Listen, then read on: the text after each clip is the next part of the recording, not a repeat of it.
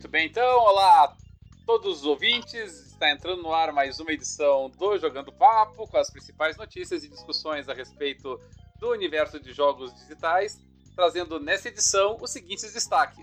Phil Spencer provê, promete ou espera 4 a 5 jogos para o Xbox Scarlet, que seja na próxima geração, para alimentar o Game Pass. Stadia é lançado, surgem os primeiros reviews e nós trazemos nossas impressões do que nós vimos e não do que nós sentimos, porque infelizmente não chegou aqui no Brasil ainda. E surgem as primeiras imagens, ou pelo menos são confirmadas as primeiras imagens do Dev Kit do PS5. Eu sou Roberto Cadelin e tenho comigo na sala multiplayer os jogadores Alexandre, o Assassin Monk e Dart Range. Jogando papo está carregando. Estamos começando mais uma edição do Jogando Papo, podcast onde não basta jogar, é preciso debater. Tenho comigo aqui, como já anunciado, o Alexandre, tenho também o, o Randolfo Dart Range, e hoje nós trazemos algumas novidades, principalmente a grande novidade, talvez o primeiro lançamento da ponto de interrogação futura geração, porque o Stadia está no mercado para valer, pelo menos no mercado do primeiro mundo para valer. É, é ele o primeiro a primeira plataforma que surge aí para a nova geração, ou que pretende concorrer com a nova geração. Uh, tivemos manifestações aí do Phil Spencer também, com promessas, expectativas para a próxima geração, e também na próxima geração as imagens já confirmadas do Dev Kit que foi disponibilizado do PS5. E, bom, para nós começarmos a botar um pouquinho de ordem na casa e começarmos a estabelecer aí a, a nossa análise dessas notícias, nada melhor do que a gente começar falando do novo console, da nova plataforma que surgiu, antes da gente entrar nos outros detalhes, foi o Stadia. O Stadia, infelizmente, ainda não disponibilizado no Brasil, primeiro lançamento ainda no exterior, restrito a alguns países. Mas nesse tópico eu já gostaria de lançar aqui a bola para o Alexandre. Não que o Alexandre tenha conseguido experimentar já o Stadia, mas o Alexandre teve a oportunidade de é, brincar um pouquinho com o xCloud, que é outra coisa que nós não tivemos acesso aqui no Brasil ainda, da Microsoft, na XO19. E assim como nós, o Alexandre acompanhou aí também de perto o lançamento, as primeiras reviews, os primeiros vídeos, vários vídeos, acompanhamos jogabilidade, críticas ao Stadia. E, Alexandre, você que teve pelo menos o hands-on aí do, do, do xCloud, como é que você está sentindo o, o Stadia, a chegada dele? Foi morna, não foi? Foi frustrante, não foi? Qual é a tua avaliação aí do novo console, do primeiro console, ou pelo menos do primeiro serviço, nesse caso, da nova geração a entrar no mercado? Olá, pessoal. Uh, pegando nas tuas palavras, não estás errado quando dizes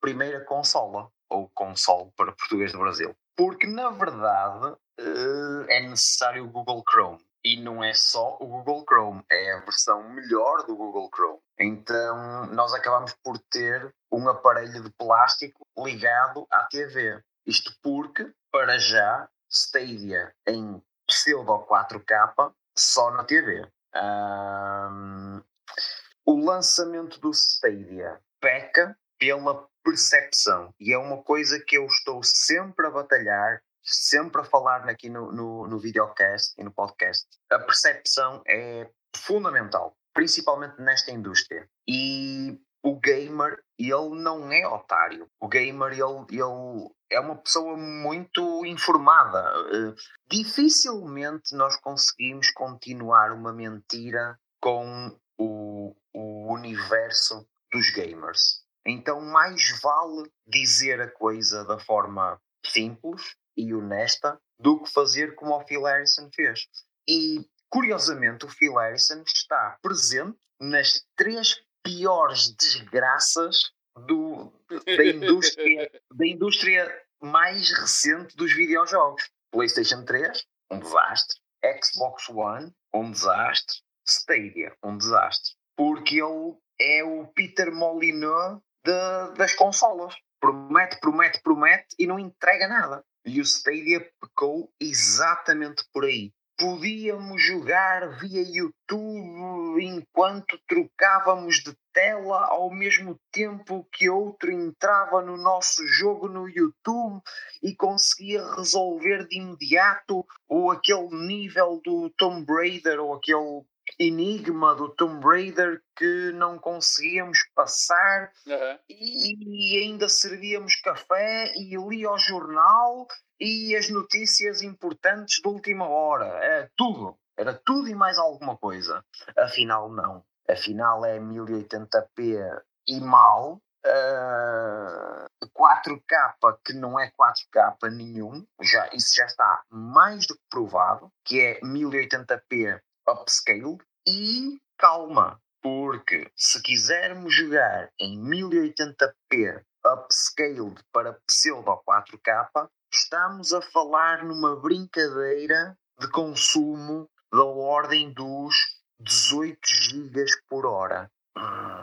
É muita coisa. Estamos a falar num serviço lançado num país em que ainda tem data cap, ainda tem aquele, aquele barramento eh, artificial de quantidade de dados disponíveis por mês. Bem, eu estive a fazer testes, não com o Stadia, porque não tenho acesso a ele, do, Alexandre. Então, enquanto o Alexandre retorna ali para a gente entender o que, que houve, é, uma coisa importante que o Alexandre destacou ali, Dart, é que foi realmente o uso de dados, né? Eu, eu tava dando uma olhadinha, por exemplo, a, a IGN fez uma, uma review do, do jogo e colocou aqui que o, o Destiny 2, por exemplo, em 5 minutos, jogando no Stadia, atingiu 1 giga de dados. E, e em 30 minutos foi para 9 GB.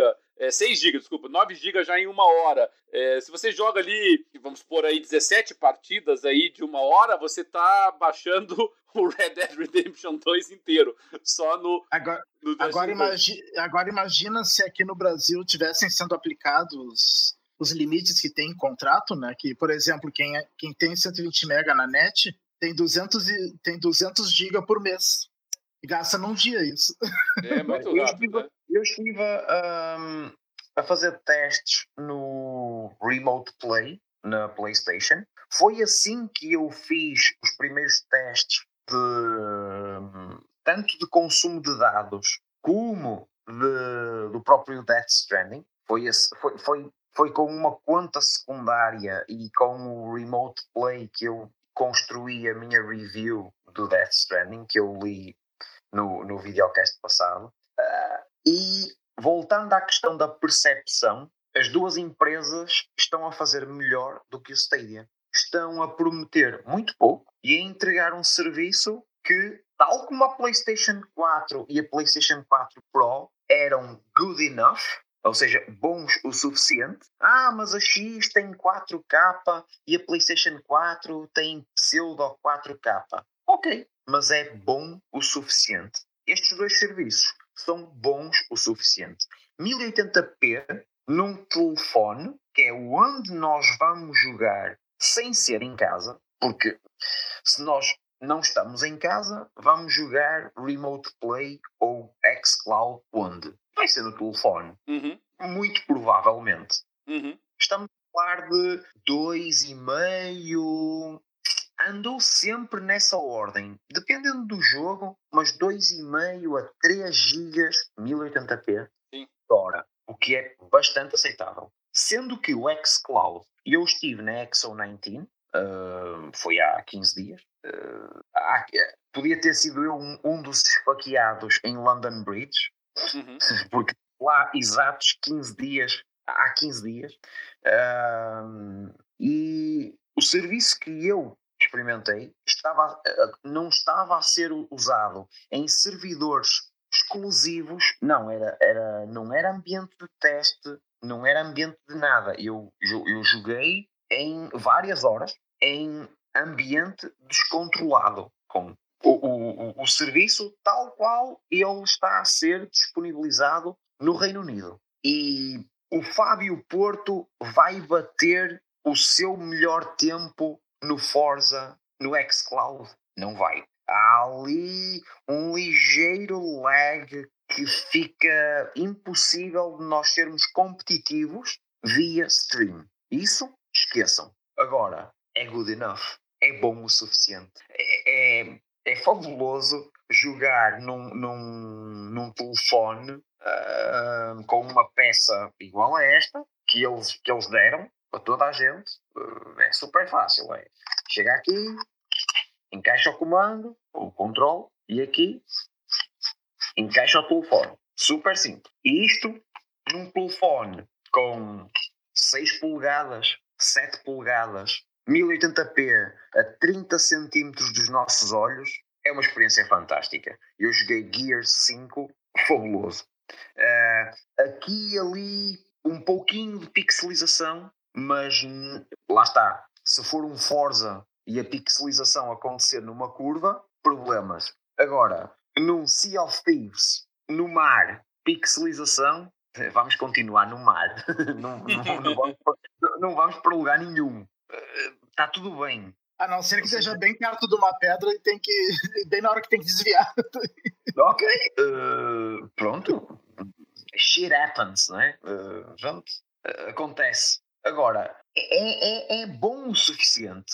E eles não estão a prometer mundos e fundos. E o grande problema do Google Stadia é que a Google, por incrível que pareça, e como até parece um paradoxo, mas a Google ela não sabe fazer modelos de negócio. Ela sabe fazer serviços, sabe fazer software, mas ela não entende de modelos de negócio. E neste momento, o modelo de negócio do Stadia é uma patetice, é uma palermice. Eles querem dinheiro e depois não querem, mas nós pagamos o serviço e depois temos que comprar os jogos. É quase como a Netflix querer uma mensalidade e a seguir nós temos que pagar o filme ou a série. É, tu, tu, tem, tu paga pelo direito de poder comprar, de poder pagar. Como assim? não, não, não é assim que se faz negócio. E o gamer, não é otário. Ele começa a ver, ok, eu não tenho 4K, eu não tenho nada. Afinal, o, o comando, eu, eu é Wi-Fi, mas eu não o posso usar ainda Wi-Fi. Só no início de 2020 é que um comando Wi-Fi se vai transformar num comando Wi-Fi. Como assim? Eh, ninguém entende o, Google Stadia. Eh, e nisto entra o xCloud e entra um Phil Spencer, uma pessoa que foi a salvação da Microsoft na área Xbox, e ele e o Karim. Eh, eu, eu estive a falar com o Karim que é do patamar do Phil Spencer. Eles não são propriamente uh, número 2 e número 3, eles são os dois número 2. Uh, eh, e eu estive a falar com ele como se estivesse a falar com um voluntário da, da, da feira de jogos.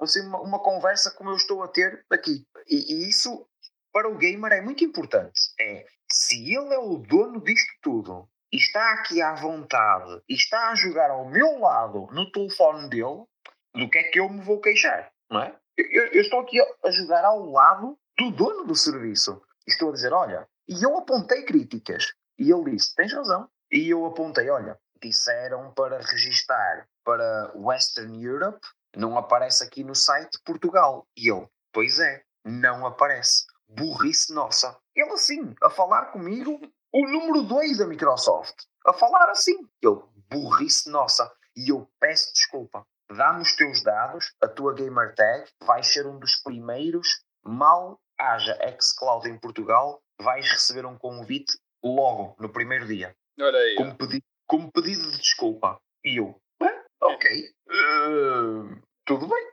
Eu, eu, eu, quero, eu quero fazer só um gancho aqui nesse item, Alexandre, porque como não, não existe aqui no Brasil, é importante a gente esclarecer, talvez algum dos nossos ouvintes já saibam disso, mas só para a gente entender essa questão do modelo de negócios. Porque às vezes a gente ouve falar do Google Stadia e a gente pensa é, num serviço de streaming como o Netflix, e, e, não é, tá? É importante que a gente não é. destaque é. isso. Na verdade, o que o Google Stadia oferece, nesse momento, é a Founders Edition, que custa 129 dólares, e, e, e, te dá três meses gratuitos do que vai ser o Stadia Pro. O Stadia Pro, é, depois desses três meses, ou para as pessoas que aderirem depois, é um serviço pago de assinatura que custa 10 dólares, 9,90, tá? 10 dólares. E, e, e, na verdade, ele te garante só assim alguns descontos na loja. Mas veja, você não tem acesso à biblioteca de jogos, não é, não é um Game Pass, não é um, um Netflix. Ele, é, e parece que para poder jogar em 4K tem que pagar esse Pro, né?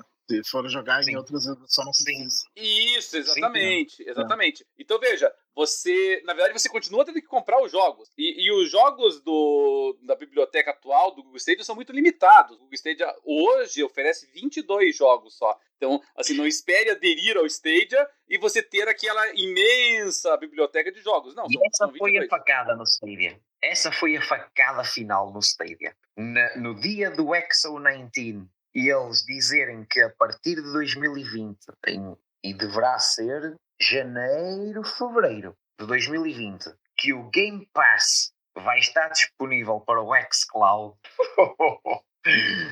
Eu só queria ver a cara do pessoal do Stadia. É. Porque foi uma facada. Muito, uma notícia muito ruim para eles. E, e, não é só o xCloud, né? Porque assim, o xCloud, por enquanto, Alexandre, como você como você destacou mesmo, é, o xCloud, ele por enquanto roda no celular. A gente conhece o xCloud pelo celular. É o que a gente viu é, até agora dele. Ele está em beta, né, o xCloud. Ele, ele não, não se vende como um serviço já Exatamente. Percepção. Percepção. A Microsoft, o Phil Spencer é muito inteligente. Ele salvou a Xbox, salvou a Microsoft de uma vergonha completa da Xbox, de, de, de, desta última que saiu, um, e ele é, um, além, além do mais, ele é gamer. Ele joga. Ele esteve a jogar ao meu lado. Ele, o Karim, o pessoal, o Major Nelson. Eu, eu, eu tive os três ao meu lado a jogar comigo. E eles jogam. E, e ele disse sempre: Isto eu estou a pedir para nos ajudarem, para fazerem esta viagem connosco. Uh, experimentem, joguem, isto não é um serviço final e nós precisamos, nós Microsoft, precisamos de vocês. Que foi isso que a Sony fez no lançamento da PlayStation 4, que era gamers, gamers, gamers. E, e isso é muito importante. É dizer as coisas corretas e de forma transparente. E eles estão sempre a dizer: este serviço é um serviço beta. Ele não está final, ele. É, é isto. É bom o suficiente para telefone. Venham brincar. É, o, o que me preocupa nessa história toda aqui é porque, assim, o que você falou é verdade. O, o xCloud, ele, ele tá se vendendo melhor por enquanto o Stadia, o que é péssimo, é, é, muito péssimo, na verdade, se a gente pode usar essa expressão, para o Stadia. É, mas o xCloud é só um deles, não é? Porque tem outros. Você tem, por exemplo, o, o GeForce Now da NVIDIA, que para jogadores de PC, ele só está disponível para PC e no, e no Shield da, da Nvidia, mas ele é muito mais abrangente do que o do que o, o Stadia, porque ele te dá acesso à biblioteca apenas do Steam e também da Ubisoft, então do Uplay. Então, é, obviamente, é um serviço muito mais parrudo, muito mais forte que o Stadia nesse momento, ainda que limitado ao PC. E da mesma forma, o xCloud ele promete mais, ainda que por hora ele esteja limitado nessa versão beta aos celulares. Então, assim, me parece, pelo menos nesse lançamento, que as duas grandes vantagens do Stadia por hora são, primeiro, o fato de que, diferentemente desses dois concorrentes, ele está disponibilizado em várias plataformas. Ou, melhor dizendo, tá, tá, precisa do Chromecast, mas assim, está disponibilizado em várias plataformas. Então, e a dois, assim, me pareceu, e eu estava muito interessado nisso, na verdade, porque eu estava curioso para ver a questão realmente do, do desempenho gráfico do, do jogo. Porque nós já vimos, já destacamos que houve um consumo de dados absurdo é, por ocasião do uso do, dos jogos, né? já falamos aqui, né? estamos falando aí de um, um, um Red Dead Redemption 2 inteiro em um único dia aí para jogar uma dúzia aí de partidas do Destiny 2, por exemplo. Mas, mas me parece que pelo menos assim, é, o, o frame rate foi razoável, tá? Isso era uma coisa que eu estava bastante preocupado, bastante atento, e me pareceu que o frame rate gráfico estava razoável. É, percebam que eu não estou falando aqui de latência de input, que são outros 500, a gente já vai poder falar sobre isso, mas o, o, o frame, o frame rate gráfico estava de qualidade, e ainda que não tenha sido propriamente 4K, tenha sido realmente um 1080 com upscaling. É, da... é alguns estavam bem 440, se eu não me engano. Isso, é, é, é, eles não ainda não atingiram esse nível, mas, mas por outro lado também a gente está exigindo demais, talvez, no lançamento. Né? Já queríamos que o Stadia chegasse com 4K e 60 FPS. Ah, mas é, é nós, nós não é sabemos, nós não sabemos se o PS5 e o novo Xbox vão dar conta do recado. Entendeu? Ninguém, e ninguém falou ainda, nem a Sony nem a Microsoft tiveram peito de chegar em público e dizer, ó, todos os jogos do novo console vai rodar 4K 60 FPS. Ninguém. E, o, e quando anunciaram o stage, eles tiveram peito de dizer isso, que no lançamento todos os jogos já iam ser 4K 60 FPS. Esse foi o problema. ok, esse foi, esse foi um erro. O problema. Que não foi uma boa ideia ter dito isso. Mas, esse foi o problema. o problema foi que o Phil Harrison, ele veio a público dizer é 4K ele, ele ainda teve a coragem de chamar estas novas máquinas de geração passada. Não sei se, não sei se se lembram das palavras dele que o Stadia vinha eh, para derrubar a geração passada. Ou seja, ele, ele, já estava a falar das próximas máquinas como máquinas atrasadas em relação ao Stadia. Uh, falaram muito e fizeram pouco, porque palavras, palavras não interessam nada. O que interessa são os atos. É, e, e aqui tem uma outra preocupação, não é? Porque assim, é, o, o Stadia foi lançado e, e tudo bem, eu, eu, eu, entendo a estratégia de marketing dele chegar e dizer, olha, nós somos a nova geração, eles são a geração passada. Ele quer se vender como concorrente da, da Microsoft, da Sony, da Nintendo, os próximos consoles. Essa é a pretensão do, do Stadia. Só que o problema é que, assim, você tem que ter muito cuidado na hora do lançamento. A Microsoft passou essa geração inteira do Xbox One pagando o preço de um mau lançamento. Olha, de um mau pré-lançamento e de um mau lançamento.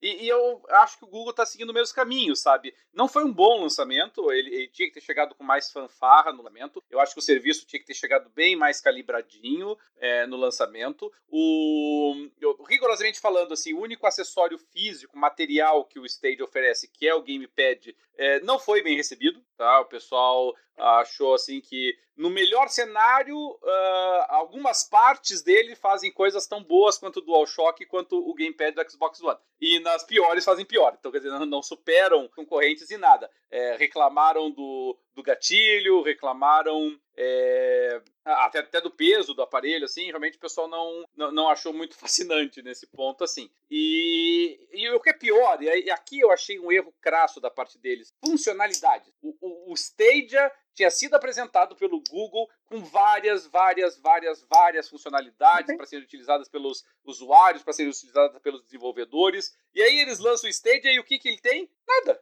Ele não tem nada. nada. A única coisa que, que ele faz hoje é você entra na biblioteca de jogos, você clica, quero jogar. E é isso. Para não dizer só que, que não é só isso, aquela funcionalidade de você pegar o jogo de onde você tinha parado, né, que você deixou ali parado, é, o que é legal, na minha opinião, né, ele elimina alguns problemas, vamos supor lá, você está jogando é, Dark Souls, por exemplo, aí Dark Souls, lá, você tinha que parar na metade da fase, putz, não tinha save, você tinha que voltar lá pro começo, aqui você pega de onde você tinha paralisado, o que é legal, é, é quase que um, um, um save game permanente, ainda que em Iron Mode, que a gente fala, né, que ele salva do momento que você deixou, mas ainda assim ele está lá. Mas é a única coisa. Porque de resto, você entra na interface do, do Stadia, o que, que você faz? Play. É, é só isso que você faz. E mesmo para fazer a compra de jogos, você tem que utilizar o celular como interface, porque as outras interfaces funcionando ainda para essa aquisição. Então, muito ruim, né? Você fazer um lançamento com, com uma interface capenga, uma interface. Não sei se dá para chamar de beta, é uma interface alfa, inclusive. Então, é, é, essa primeira impressão que ele vai gerar vai ser realmente muito ruim para ele. E aí o pessoal está dizendo: ah, mas o, o, o Stadia ele vai aprimorar, ele vai melhorar com a passagem do tempo. O que eu não tenho dúvida nenhuma. A questão é saber se esse aprimoramento com o passar do tempo vai ser suficiente para convencer as pessoas a darem uma chance para ele, ao invés de simplesmente irem para um produto que talvez seja oferecido mais bem acabado quando for é, e outro, o xCloud. E outro risco que tem é a Google resolver abandonar, porque ela não, não tem nenhuma cerimônia em abandonar serviços que ela lança, né? É, o que é outro problema realmente, né? Porque pode ser que ela esperasse que, o, que ele chegasse com um bang. Não chegou com um bang, chegou assim, é muito morno para um lançamento de console. Você não pode ter um lançamento de console morno, não existe lançamento de console morno. É, tentem pensar assim na história. Não, esse console aqui ele começou meio devagarzinho, mas daí pegou o ritmo depois. Não teve, não tem isso. Se o, se o troço não funciona na largada, ele não vai ele não vai pegar no tranco depois, assim, sabe? Isso simplesmente não acontece. É... Mesmo, mesmo os consoles fracassados, no, na largada eles vão bem. Pois é. o Dreamcast, é... Dreamcast foi bem quando foi lançado. E, e, você tem essa dificuldade. Você pega ele assim, quando, quando o Wii U foi lançado, ele foi lançado mal e permaneceu mal o restante da geração inteira. Quando, a, quando lançaram lá o, o, o, o PSP Vita, por exemplo, ele largou mal e continuou mal. Assim, sabe? Não, não, não adianta, o troço não, não, não, pega no tranco depois, assim, sabe? Você tem que fazer realmente uma explosão no começo. Pode ser que o Stadia vá provar que nós estamos errados e vai ser revolucionário nesse aspecto, mas eu penso que não. Eu não consigo visualizar de jeito nenhum o lançamento de um PlayStation 5, o lançamento do, do, do novo Xbox, é, mesmo do novo console da Nintendo, como foi o Switch, por exemplo, ele não chega morno assim, tá? Você vê, veja o Switch, que foi o último console lançado antes do Stadia. É, não, a recepção dele foi qualquer coisa, menos morna, entendeu? Tava anunciado pelos quatro cantos, tava todo mundo mostrando, ah, que legal, isso aqui, aí você tira o, o, os controles aqui do lado e ele funciona como, como é, portátil, ele funciona docado e vendeu um monte de coisa, ultrapassou o PlayStation 5 no Japão, o PlayStation 4 no Japão, desculpa. Então, assim, não foi uma entrada morna, foi uma senhora entrada. Então, é, realmente me preocupa um pouco esse, esse lançamento capenga assim. É, é, Dart, você que não, não teve acesso ao, ao, ao serviço, assim como eu ainda não, mas com certeza acompanhou aí o lançamento, o que, que você teve de impressão aí? É, eu assisti principalmente os vídeos do Digital Foundry analisando. Uh, uma coisa que, que, que, que, me chamou atenção é o, o input lag do controle, né? Eles analisaram isso e eles até ficaram bem surpresos que não, não é ruim. Uh, uh, eles, uh, eles compararam com do, do Xbox One e o PlayStation 4 enquanto o Xbox One e o PlayStation 4 ficavam em torno de 50, 40 e poucos, o do Stadia ficava em 120, 130. E eles, é claro que é muito maior, mas eles disseram que é perfeitamente jogável. Claro, claro, claro. Não, Olha, no, no, no xCloud, no xCloud, aquilo que eu vi sempre é que o input lag em quase todos os jogos, quando existia, e, e existia algumas vezes, um, era quase como se estivéssemos a jogar Red Dead Redemption 2. Sabem que nós fazemos um movimento e ele vai, não, não vai logo. Um, por isso é que eu digo, um Fábio Porto nunca vai bater o seu tempo na máquina, o seu melhor tempo no xCloud. Nunca. Uh, em termos competitivos, é impossível. Porque a pessoa não sabe bem quando curvar, quando virar, quando acelerar. Uh, aquilo tem. Agora, o nosso cérebro, ele habitua-se. E eu habituei-me. Ao início eu estava a achar um pouco estranho. Uh, por exemplo, no Forza, estava a achar muito estranho o, o input lag. E depois uh, já estava tudo bem. 10 minutos depois estava tudo bem. É. Por isso, não é mau. É, invocando ali o, o, uma frase famosa do, do, seriado lá do Chernobyl, lá do, da HBO, é, 150 uh, não é ótimo, mas é terrível também. Se em torno de 100 a 150 é, ms de, de lag, ele em, em, jogos de tiro competitivo, ele pode ser um diferencial importante, realmente. Mas fora desse cenário, ele não é tão ruim. É, os comentários que eu vi, Dart, foi no sentido de que, assim, utilizando o controle do, do Stadia que foi, na verdade, desenvolvido para isso. Ele, ele, digamos assim, ele, ele tem uma certa é, previsão de, de, de escolhas e, e, opções de movimentação do jogador. O, o, eles estão com input lag negativo para compensar isso, né? Então ele acaba ficando mais rápido. Mas é, eles me disseram, eles também disseram que teve dois problemas muito graves, e aqui é importante, muito importante que o pessoal fique atento, tá? No quem usou o serviço com teclado e mouse, ali sentiu diferença. Porque realmente um teclado e um mouse é, cabeado, somente, o input lag deles é virtualmente inexistente. Então, uh, o jogador de PC. Ainda mais, ainda mais teclado e mouse gamer, né? É, então o jogador de PC percebe. Você não pode é, clicar o botão do mouse e, e, você tem que ter uma resposta imediata. É, ele, o botão do mouse, qualquer um sabe disso, ele é muito mais sensível do que qualquer um dos botões de um gamepad. É, é, é incomparável. E, realmente o pessoal vai perceber. Tanto percebeu que até surgiram alguns memes na internet, sim, o pessoal com alguns GIFs ali assim, apertando o botão e, e, com um atraso significativo, um atraso de 300 é, é, é, milissegundo, 400, e ali é perceptível, realmente. Você percebe o cara apertando e você vê que, que dá um atraso. Isso é absolutamente inaceitável em qualquer jogo multiplayer online. Muito ruim. E, e, o pessoal destacou também, e aqui, aqui que eu gostaria de destacar a importância disso. O input lag ele é potencializado pelo input lag da televisão. Então, se você vai utilizar o jogo com uma TV, e se você tem uma TV assim que não é voltada para isso, tem baixa frequência, não tem um, um, modo de jogo, né, o game mode, nem, nem toda televisão tem um game mode, é, houve um comentário generalizado assim de que se você está mexendo numa televisão que não tem um game mode, que não tem, que tem input lag significativo, é, você vai sentir a diferença, sabe? Isso é, muito, mesmo as TVs que tem, que tem game mode, elas têm input lag bem maior que monitores games. Né? Ah, muito e, e, e também tem que ver mais o Chromecast aí, né? mais uma coisa adicionando. Sim, sim. Mais um, um óbice, né? Hum. É, o, a televisão. Quanto, eu... quanto mais eh, caminho tiver entre E o controle, se eu não me engano, ele é, ele é ligado na rede Wi-Fi, né? Ele não é ligado. Mas, mas nesses serviços, depois depende muito do jogo. Sei lá, o input lag num XCOM via xCloud é irrelevante. É, porque... é, jogo de estratégia, por turno não. É, por isso que eu destaquei. Um Depende do. Um Walking Simulator também não deve atrapalhar muito. Sim. Uh, é perfeita. Eu, eu, estive a jogar um, Killer Instinct e jogava perfeitamente bem. Ah, jogos de luta, achei que atrapalharia. e eu joguei, ao final de, sei lá, 10 minutos, os meus olhos estavam perfeitamente habituados ao, ao, ao input lag. Entendi. Uh, e é assim, para mim não faz diferença nenhuma, porque eu sou um péssimo jogador, com lag, sem lag, com muito lag, com lag mais ou menos.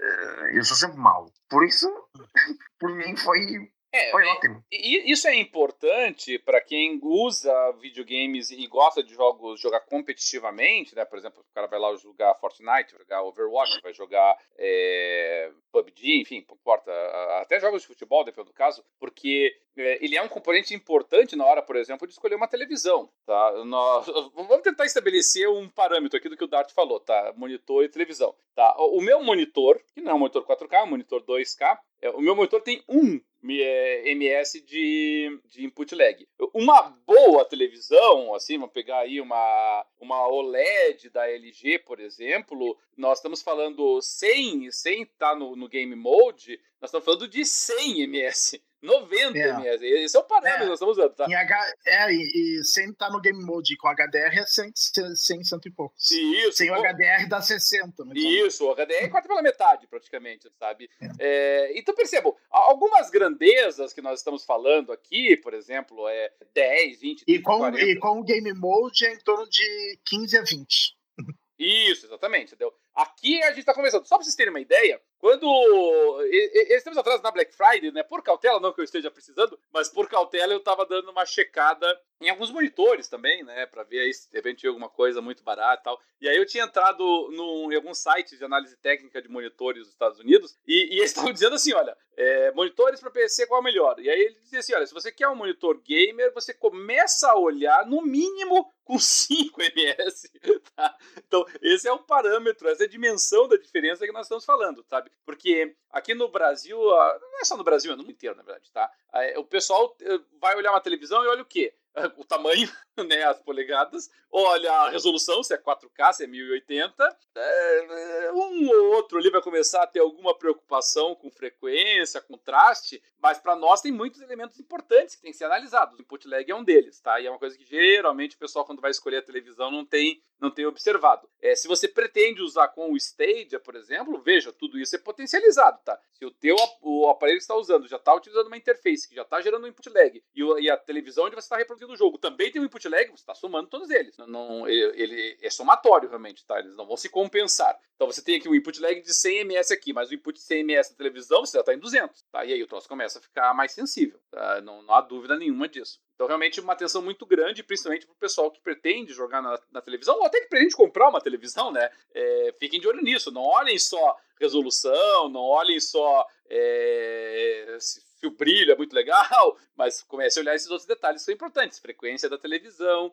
é, contraste dinâmico, é, é, input lag, que para nós jogando jogos é importante. Se a televisão tem game mode, não tem. Se ela tem suporte para HDR ou não tem. Porque tudo isso é um acúmulo de, de elementos importantes na hora de escolher. Mas, enfim, Dart, prossiga aí. Eu não sei se tem mais alguma observação. É, e quanto à resolução, eles realmente falaram que o, Uh, a maioria dos jogos uh, não, não, Aliás, nenhum jogo é 4K nativo. A maioria fica entre 1080 e 1440. Uh, e, e, eles disseram que, a, que o Google deu uma. uma ele. Não, não sei se foi no Digital Foundry ou se foi em outro vídeo que eu vi que o Google falou, teria falado que. Ah, que os. Uh, que, que o Stadia uh, ele transmite em 4K 60 frames, mas aí o, uh, os desenvolvedores é que definem por decisão artística, a velha decisão artística. vou te dar, vou te dar decisão artística. É. Uh... é. Assim, o potencial tá lá, eles é que não estão usando. É, como, não, é, como não é consegue, né? Muito bem, então. Mas enfim, realmente é, eu, eu, devo dizer que eu fiquei um pouquinho frustrado com, essa, com esse lançamento do Stadia. Eu estava na expectativa de que o Stadia pudesse se apresentar efetivamente como uma alternativa de peso ao console da, da Microsoft, da Sony e até mesmo da Nintendo, por que não? E, e realmente não me parece que está sendo o caso. Pode ser que realmente que a evolução ah, tecnológica. E, e, também se foi a esperança que alguns tinham de que não precisaria mais, para ter a melhor qualidade possível de um jogo, não precisaria mais comprar hardware de PC, né? Ah, não. Quem acha que vai ter que vai ter o mesmo desempenho sem uma aceleração local de vídeo, isso é. Isso foi uma bobagem, né? Não tem como. Você não pode é. achar que através de um streaming você vai, vai superar uma aceleração local de, de gráfica de qualidade. Isso não é dúvida nenhuma. E, e, e, e o pessoal sentiu isso no Stadia, né? Eles estavam falando, olha, mesmo quando o jogo em tese estava rodando ali a 4K, eles em nenhum momento conseguiu é, emular, repetir o que um PC de ponta consegue fazer com uma aceleração gráfica local. Mas daí, sabe, essa é a parte da crítica, assim, que eu não dou muita bola, porque quem caiu nessa conversa, vou te contar uma história, sabe? É, tem que ter esse muito ingênuo para isso, realmente. Então. Mas isso foi dito pelo Phil Harrison. É, pode ser. Que, que não, não, na, na apresentação do Stadia oficial, ele disse que os gráficos eram sempre disponibilizados como de ponta a, a emular PCs de ponta. Ele disse é, isso. Como se fosse PC no Ultra, né? E, e, é, não, mas, mas, não. mas na Digital Foundry eles fizeram testes e, e, e, a performance gráfica deles é bem semelhante ao do Xbox One X. Sim, sim, é igual. Ah, em alguns pontos é um pouquinho melhor, em outros pontos um pouquinho pior. E veja, eu, eu acho isso um bom desempenho, tá? Eu não, eu não criticaria por conta disso. Foi aquilo que eu falei. Do ponto de vista do desempenho gráfico, desempenho técnico, Stadia, eu achei ele entregou, não, não que ele prometeu, porque obviamente é papo de vendedor, né? Mas, mas razoável, tá? Eu achei razoável, ou até muito bom. E entregar aí o igual, no mínimo, ao que nós temos de mais vanguarda. É, o, o problema, é, o problema só foi a promessa, né? Se não tivessem prometido tanto. É, só que não é só isso, né? Ou você vê, o, o, o PlayStation 5 ele vai ser lançado com todo mundo sabendo que ele vai ter toda a base de desenvolvedores e de estúdios produzem para a Sony. Ele vai ser lançado com o PlayStation Now, no mínimo, né? Vai estar disponibilizado lá também. Ele vai estar com todas as funcionalidades da PSN Plus, quer dizer, ele vai ter tudo aquilo que você já tem hoje, tá? Vai ter todos os serviços e assim e, e, canais que você já tem acesso hoje. O Xbox, o futuro, o Xbox Scarlet aí, ele vai vir com todas as coisas que o Xbox One já tem, com Game Pass, com, com Gold, com é, integração com o PC no Ultimate, vai trazer todos os serviços e funcionalidades da Live e, é, e o, o Stadia não tem nada disso. Tem nada, tem nada. Ele tem só 20 jogos que você pode apertar play, sabe? Então é muito pouco para concorrer, assim, muito pouco mesmo. Enfim, senhores, é, promessas por promessas, o Phil Spencer, mudando aqui um pouquinho de assunto, mas ainda na próxima geração, o Phil Spencer deu uma entrevista para Jox Videos, uh, e a Jox Videos, que nós até mencionamos no, no podcast anterior, porque eu disse que eu não, não conhecia ainda essa revista, mas olha lá ela falando, é, entrevistando o Phil Spencer. E o Phil Spencer falou assim: olha, nós temos uma expectativa aí de 4 a 5 é, grandes jogos para o Xbox por ano vindo dos estúdios da Microsoft. O Phil Spencer, nessa entrevista, ele teve muito cuidado em não dizer que os jogos seriam exclusivos. Esse é o primeiro ponto que eu gostaria de destacar. Uh, e, e, embora, e aqui no Brasil, não sei se em Portugal, mas aqui no Brasil houve muitas traduções do que o Spencer falou, como sendo assim, é, cinco jogos AAA. E em nenhum momento o Phil Spencer usou essa expressão na, na entrevista não. dele. Ele falou cinco grandes jogos. Mas grande jogo é um conceito relativo. Né? Ele, ele até menciona, logo depois de ter falado isso, ele menciona, por exemplo, é, Bleeding Edge, por exemplo, que não, não é um AAA de jeito nenhum. É, mas nós podemos começar... De... Será, que, será que ele considera Minecraft Dungeons? É! Aí é que tá, sabe? O que, que é... Vamos começar do zero. Vamos pensar assim, o que, que é um AAA? Vamos lá. Vamos pensar assim, a, gente tem um conceito disso.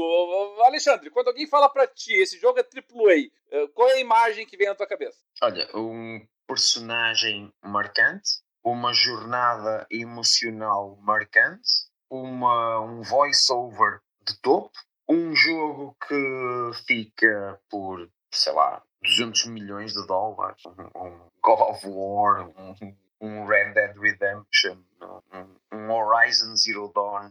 Para mim, o Horizon Zero Dawn não chegou nesse patamar, né? O Horizon Zero Dawn é na casa aí de, de 15. Ok, mas Horizon Zero Dawn, para mim, é um AAA. Não, também acho, também acho. Só, só pra mencionar que não é. 200 milhões são pouquíssimos jogos, né? Teve, acho que um Call of Duty que passou essa marca e um. E o GTA Sim, passado. Eu, eu, dei um número à toa. Um Mas jogo... entendi, um, um, de alto valor de investimento, né? É, uh, querem a definição da Wikipédia? Qual é a definição da Wikipédia, Dati? Na indústria de jogos de vídeo, a, a, a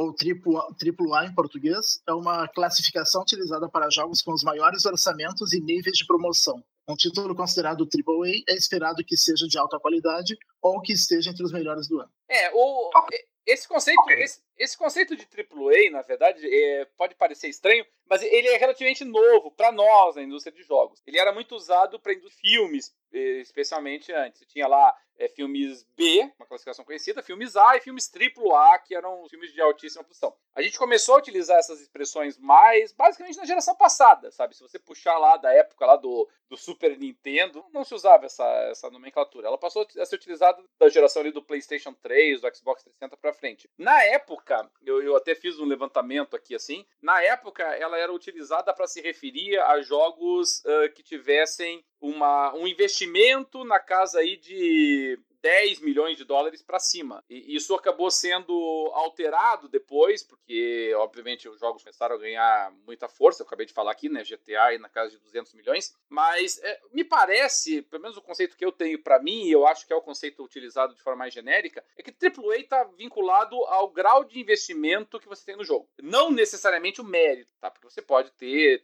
AAAs que não vão concorrer a Game of the Year porque simplesmente não são bons. Pode acontecer. Mas ainda assim vai ser um AAA. Pelo menos pro investimento que você fez é, para eles. E a verdade é que os AAAs, eles começaram a entrar assim, numa espiral de crescimento tão grande que eles viraram um problema para a indústria. Né? É, é, é, você praticamente arriscava assim, a, a vida de todo o estúdio para conseguir lançar um AAA. E, e eu acho e a saúde, a saúde dos trabalhadores. Sim, sim. Eu não sei se vocês concordam comigo nisso aqui, mas mas me parece que essa geração ela já deu uma freada nisso, não é? Comparada à geração passada. Porque na geração passada, assim, o troço começou assim, de repente, degringolar e os caras estavam tendo que investir cada vez mais e a margem de lucro estava ficando cada vez mais baixa e a quantidade de estúdios fechando na geração passada foi absurda. A quantidade grande fechada na geração passada foi muito grande. É, e eu acho que nessa geração eles começaram a botar um pouquinho a mão na consciência e disseram: epa, temos que segurar a parada. É, e aí hum. eu, deu uma estabilizada. Porque do jeito que estava crescendo exponencialmente, a, a indústria estava realmente sob risco. Não sei se, se a percepção de vocês é diferente. Não, eu também tive essa impressão também. A minha, a minha é um pouco diferente. Eu acho que isso aconteceu porque a Microsoft não tinha rumo, não tinha o trabalho de casa bem feito nesta geração e durante muito tempo não lançou nada dela, mas hum, sei lá, a Ubisoft continuou a ser Ubisoft, continuou nesta geração a lançar um, dois, pelo menos dois AAAs todos os anos. Um, e a própria Sony continuou a lançar AAAs todos os anos. O Spider-Man, God of War, o Persona, um, sei lá. Ah, mas, mas Alexandre, a própria Ubisoft veio a público na época, no final da geração passada, para dizer que ela mesma estava preocupada com essa espiral de jogos play e que isso estava ameaçando a indústria. Essa foi uma fala da própria Ubisoft. E, e, tanto é que, não que a Ubisoft ainda não lance grandes jogos, é claro que lança. É, lança dois Assassin's Creed. É, Assassin's enormes, Creed, Watch Dogs, são, são super completos. É, o, aquele outro lá que eu não gosto muito mais, que, que o pessoal curte lá de mundo aberto, lá também me fugiu o nome lá do. O Far Cry, o. É, vocês, lembram no, vocês lembram do, do, da metade pro final da geração passada? Uh, que eles inventaram uh, aquele negócio de que para jogar online tinha que ativar um código que vinha no jogo, que era para meio que para frear o, os jogos usados, já era uma, uma coisa que eles eles estavam sentindo até o mercado de jogos usados atrapalhando o negócio deles, né? É, uh, isso, isso, também tem a ver com o custo dos jogos. Né? Em relação ao Ubisoft, nós temos, sei lá, esta geração começou em 2013, certo? Final de 2013. Sim, sim, sim. Então, vamos esquecer 2013. Vamos fazer 2014, 15, 16, 17, 18, 19, pronto, 6 anos. São 6 anos desta geração. A Ubisoft lançou dois Far Crys dois Assassin's Creed, um Wildlands, dois Divisions, um Breakpoint. Ok, ele foi lançado. Uh, sim, sim, sim, sim. Mas já cá está. Uh, Siege, Rainbow Six Siege. Uh -huh. Sei lá, AAAs foram uns.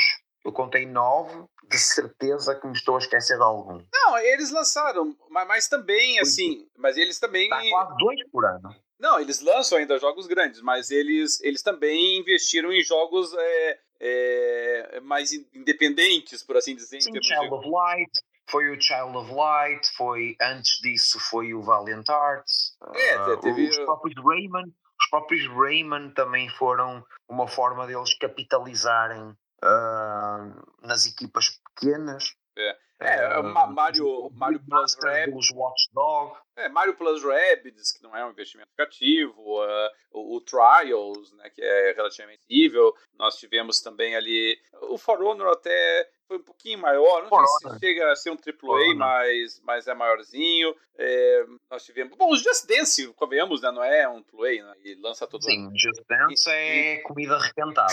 pois é. é então, mas, mas enfim, mas, mas realmente o, esses todos são jogos AAA, eu acho que ninguém duvida, duvida disso. Mas o, o Phil Spencer não falou disso, ele falou de grandes jogos, não. né? Então não, não foi bem esse o conceito. E na verdade, o, o Booty, quando ele tinha falado também no ano passado, tinha dito basicamente a mesma coisa. Ele falou: Ó, nós queremos lançar um jogo pro Game Pass através de nossos estúdios a cada três meses. Então, vou pegar aqui 12 meses dividido por três, quatro, cinco jogos por ano. Né? Então é o Phil Spencer está dizendo a mesma coisa. Só que o problema é, quando a gente está falando assim, de quatro a cinco jogos de estúdios da Microsoft por ano, nós estamos falando de quê? Quatro a cinco jogos do naipe de um, de um Flight Simulator, do naipe de um do, do, novo Age of Empires, do naipe do Halo Infinite, ou nós estamos falando de é, Minecraft Dungeons, ou estamos falando de Battletoads, ou estamos falando de. É, Senua. É, exatamente, Simua, ou, ou do ou, que foi lançado agora. É, mais o Bleeding inter... Edge, aquele. É, o Bleeding Edge, ou uma coisa mais intermediária,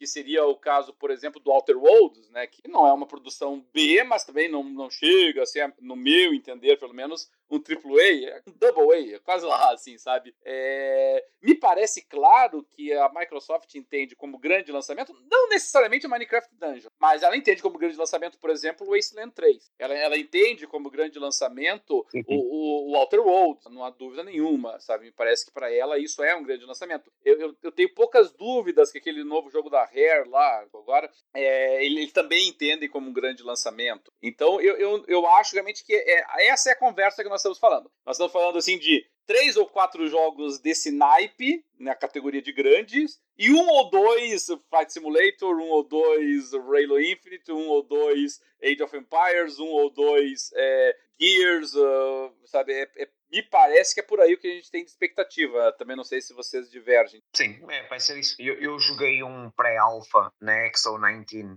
do Wasteland 3 e sim, eles, eles consideram Wasteland 3 como um grande lançamento Game Pass. E aquilo que eu joguei, gostei muito. É, é jogo, ótima jogo. franquia, né? O jogo está muito bonito, está muito, muito bonito. A, a É, Microsoft. tal- tal- ela- talvez a produção dele esteja maior agora do que os anteriores. Ah, sem dúvida. muito maior, muito maior. talvez a eles estejam Microsoft- transformando ele no AAA, né? A Microsoft ela entregou dinheiro em boa quantidade para aquele estúdio, porque o Inexorável. 2 para o 3, o- a, a pré-alpha ou, ou a pré-beta que eu joguei há 15 dias está graficamente superior em tudo ao Wasteland 2. E estamos a falar de um jogo que ainda está a começar e já está melhor. Ah, e é uma franquia importante, não é? Eu. É, é que pra mim, eu sei que isso é meio estranho, é, é, como eu sou um fã do Fallout, pra mim o Wasteland, é, ele, ele é a mesma coisa que Fallout, é, eu tô chovendo uma olhada, assim, sabe? É que, claro que ah, se a gente for respeitar a história, Fallout é uma cópia do Wasteland, não o contrário, mas paciência, o Fallout é, foi o, o filho que superou o mestre, fazer o quê, né? E o Wasteland acabou ficando pra trás. Mas assim, do jeito que a Bethesda tá, tá, tá andando errado ultimamente, pode ser que se a, se a Microsoft der um carinho, um investimento que o Wasteland merece, pode ser que o Wasteland é, acabe é, contra-atacando o filho pródigo aí e, e acabe retomando a sua posição. Pode ser? Muito bonito. Tudo que eu vi do Wasteland 3 é realmente muito bonito, que eu vi até agora, sabe? Ele pode ser realmente um, um RPG é, hardcore, assim, que, a, que inclusive tá fazendo falta pra Microsoft. Então, mas repara, Hardcore, assim. Mas repara, se, se alguns desses jogos durante o primeiro ano se chamarem Forza 8, eh, Halo Infinite e Wasteland 3, E tem é um mais o. nome para mim. Tem mais, tem mais um de Bom Age of. Empires e o Flight Simulator, né? Esse Flight Simulator tá lindo demais. Não, mas o Flight Simulator já saiu. Eh, Esqueçam.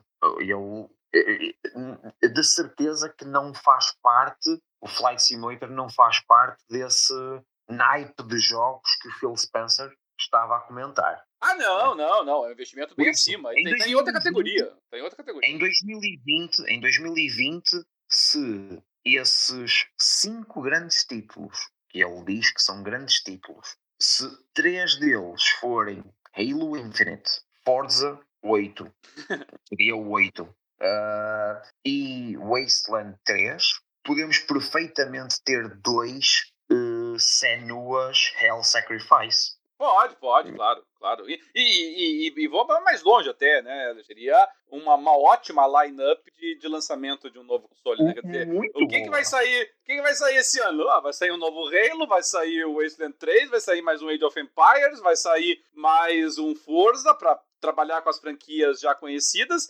e, E coloca ali mais dois ou três exclusivos. E o xCloud. É, e o xCloud. E joga ali dois ou três jogos medianos ali assim, pode ser aquele da Rare, pode ser algum outro aí que apareça aí, pra, pra mostrar. E ainda por cima nós estamos dando liberdade criativa para nossos estúdios, não é? Então pode ser que E a... ainda vem, e ainda vem em 2020 o xCloud para basicamente os países todos do mundo, os Final Fantasies para o Game Pass.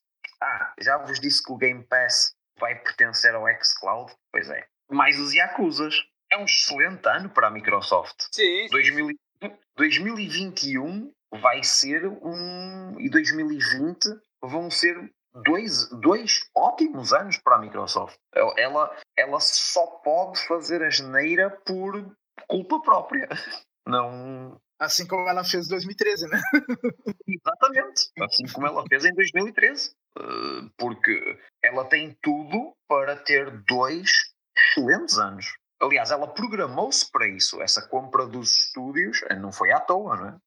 Por isso, sim, vamos esperar. Bom, é, além disso, para nova, para próxima geração, apareceram algumas imagens do que seria o, o Dev Kit do PlayStation 5. É, é muito difícil a gente cravar isso com certeza, porque ele é praticamente idêntico ao Dev Kit do PS4, então é, é, é difícil da gente saber exatamente se é o Dev Kit novo ou não. Eles, eles apareceram também com imagens do que seria também o DualShock 5, mas também é difícil a gente dizer, porque ele é virtualmente idêntico ao, ao, ao DualShock 4. então realmente ficou um pouquinho é complicado da gente ter uma ideia. Ele fala, ele consta ali como um, como desenvolvendo nas imagens que apareceram um remake do Demon Souls, que eu até acho que é um jogo que merece um remake, né? Foi o primeiro de toda a série Souls, lançado lá no começo da, da geração passada, né? Então eu acho que um remake na futura geração aí hum, estaria no momento certo, realmente. Mas é difícil de cravar, né? Porque assim, se o, o DualShock novo é aquele que apareceu nas imagens, ele é realmente muito conservador. Ele é o DualShock 4 com algumas é um pouquinho mais parrudinho ali, um pouquinho maiorzinho, mas sem grandes novidades. É, não, não sei se vocês, dessas imagens que vazaram, conseguem extrair algumas conclusões ou não. Eu inicialmente eu pensava que o touchpad do DualShock 5 seria um, com ícones quase como se fosse a tela do telefone, mas pelos vistos é exatamente igual ao DualShock 4. Pois é. é isso... E essa é. imagem do, do DevKit, se eu não me engano, há uns meses atrás já tinha saído uma bem parecida, é, nesse formato de V, né? Que seria 5 em romano. Da... Então hum. é bem provável que seja esse mesmo DevKit, mas não quer dizer nada que o design do, do jogo, do console para venda final seja igual, né? O Dev Kit não, é bem diferente. A, não, não. Absolutamente não. E com certeza já, já as publishers já estão com as produtoras já estão com Dev Kit, né, para desenvolver é. jogos. É, o, o, o dev kit do PS4 era bem feinho, na verdade, assim. É que a, se você ignorar a parte do design ali, que realmente esse formato em V é diferenciado, mas é que a parte do, do, do, aparelho em si, do PS, desse suposto dev kit do PS5 e do PS4 são muito parecidas, realmente. Mas o, o design não, o design é bem diferente. O do PS4 era bem feio, inclusive. O do PS5, aí, supondo que seja verdadeira, ela vem cheia de, bem cheia de marra e assim. É, e, não é uma, e não é uma marra qualquer, assim. A, a princípio, aquele V ali é para potencializar os, os exaustores de calor ali, que vai ser uma preocupação muito grande, obviamente. É, é, sempre uma preocupação, né? Toda vez que você tenta aumentar a quantidade de processamento mantendo a miniaturização, teu problema é eternamente é, é dissipação de calor. Então, é, ali pode ser uma saída engenhosa ali, né? Você fazer um V ali para você ter é, a circulação de ambos os lados ali assim, pode ser uma saída engenhosa. E vou, vou até dizer, vou dizer para vocês, se o PS5 aparecer aí com esse formato de V ali na, na dissipação de calor, eu, eu, vou gostar do design. Acho que vai ser um design bem, bem agressivo, assim, sabe? Bem novo, bem moderno, assim. Eu, eu, eu achei, eu, eu acharei ele bonitinho se for por aí o caminho mesmo. Eu acho que não vai ser assim porque eu não estou a ver um aparelho daqueles com aquele desenho a ficar bem numa sala. Hum, talvez num, num estúdio. Mas, mas isso nunca foi empecilho para lançarem coisas e que lançam cada coisa medonha. Não, você, se a gente tiver que fazer assim, quais foram os consoles mais bonitos da história, ah, eu, eu preferiria colocar a categoria quais foram os consoles menos feios da história, assim, sabe? Porque console bonitos não foram muitos, não, assim, sabe? Eu acho que é, é uma dureza, sabe? Da, da atual geração, por exemplo, eu não gostei de nenhum deles, assim, sabe? Vocês já viram a. Eu não acho nenhum dos atuais feios. Não, não, feios eles não são, mas pra, pra bonito tá longe, velho. É. Vocês já viram a Xbox uh, Debug? Os kits debugged da, da, da atual geração da Xbox? É uma em cima da outra. É horrível.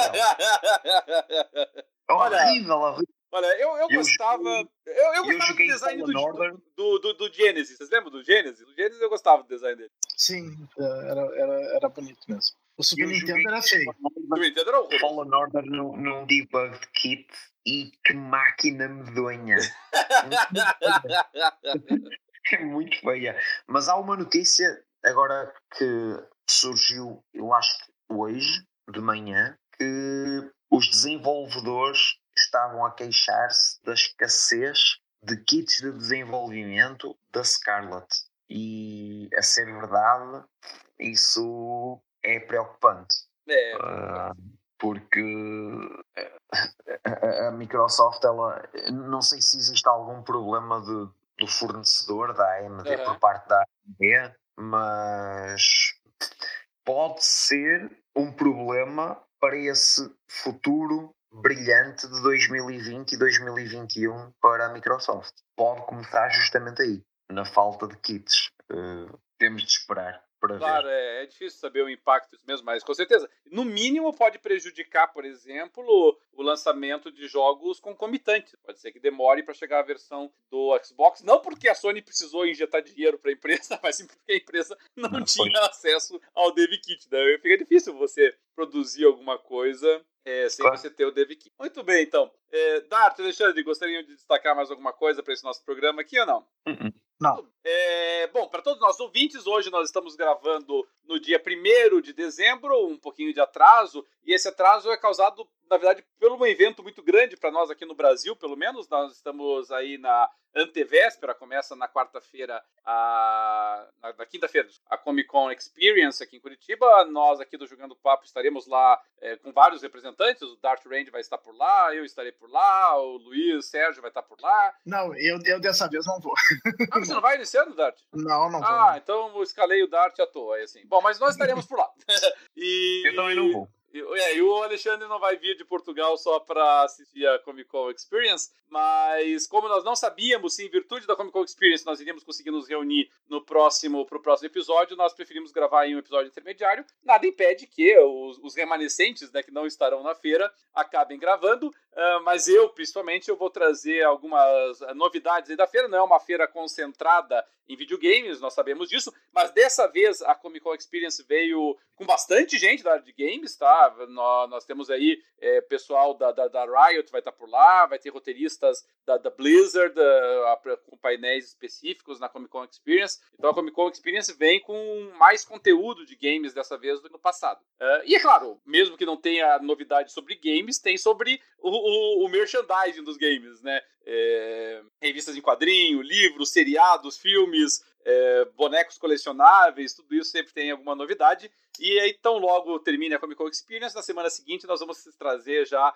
a, as novidades e as notícias desse evento. O pessoal que estiver lá pela Comic Con Experience, tanto eu quanto o Luiz Sérgio estaremos por lá. É, para mim encontrar não vai ser difícil, porque eu vou estar de cosplay, eu estarei representando Fallout 4 é, na, no, no, do papel de, de, de, Soul Survivor. Então, quem enxergar por lá um macacão ali do, do Fallout 4 pode chegar e dar um oi, que seria eu que estarei passeando por lá daí, tá? No mais, nós vamos ficando por aqui. Não se esqueçam nunca, tá? Nós podemos ser encontrados tanto na nossa própria página, jogandopapo.com.br. Vocês podem nos encontrar também no Facebook, na nossa fanpage do Jogando Papo. Podem encontrar no Twitter do Jogando Papo. Podem encontrar no Instagram do Jogando Papo. Podem nos encontrar também em todos os principais agregadores de podcasts, Spotify. Nós estamos disponíveis, Deezer também, se não me engano. Nós já estamos disponibilizando também, App Store. Podem ver também nossa, todos os nossos programas sendo publicados lá no portal Xbox no PXB, que é a nossa casa de origem. Não tenham nenhum receio aí de mandar seus comentários. No YouTube também, é claro, nosso canal do videocast. Mandem suas seus mensagens, seus comentários, suas opiniões, críticas, sugestões. Todas elas nós sempre levamos em consideração e trazemos para vocês aqui é, ao vivo na gravação e também nas gravações disponibilizadas posteriormente. Eu sou Roberto Cadelin e o Jogo do Papo vai ficando por aqui.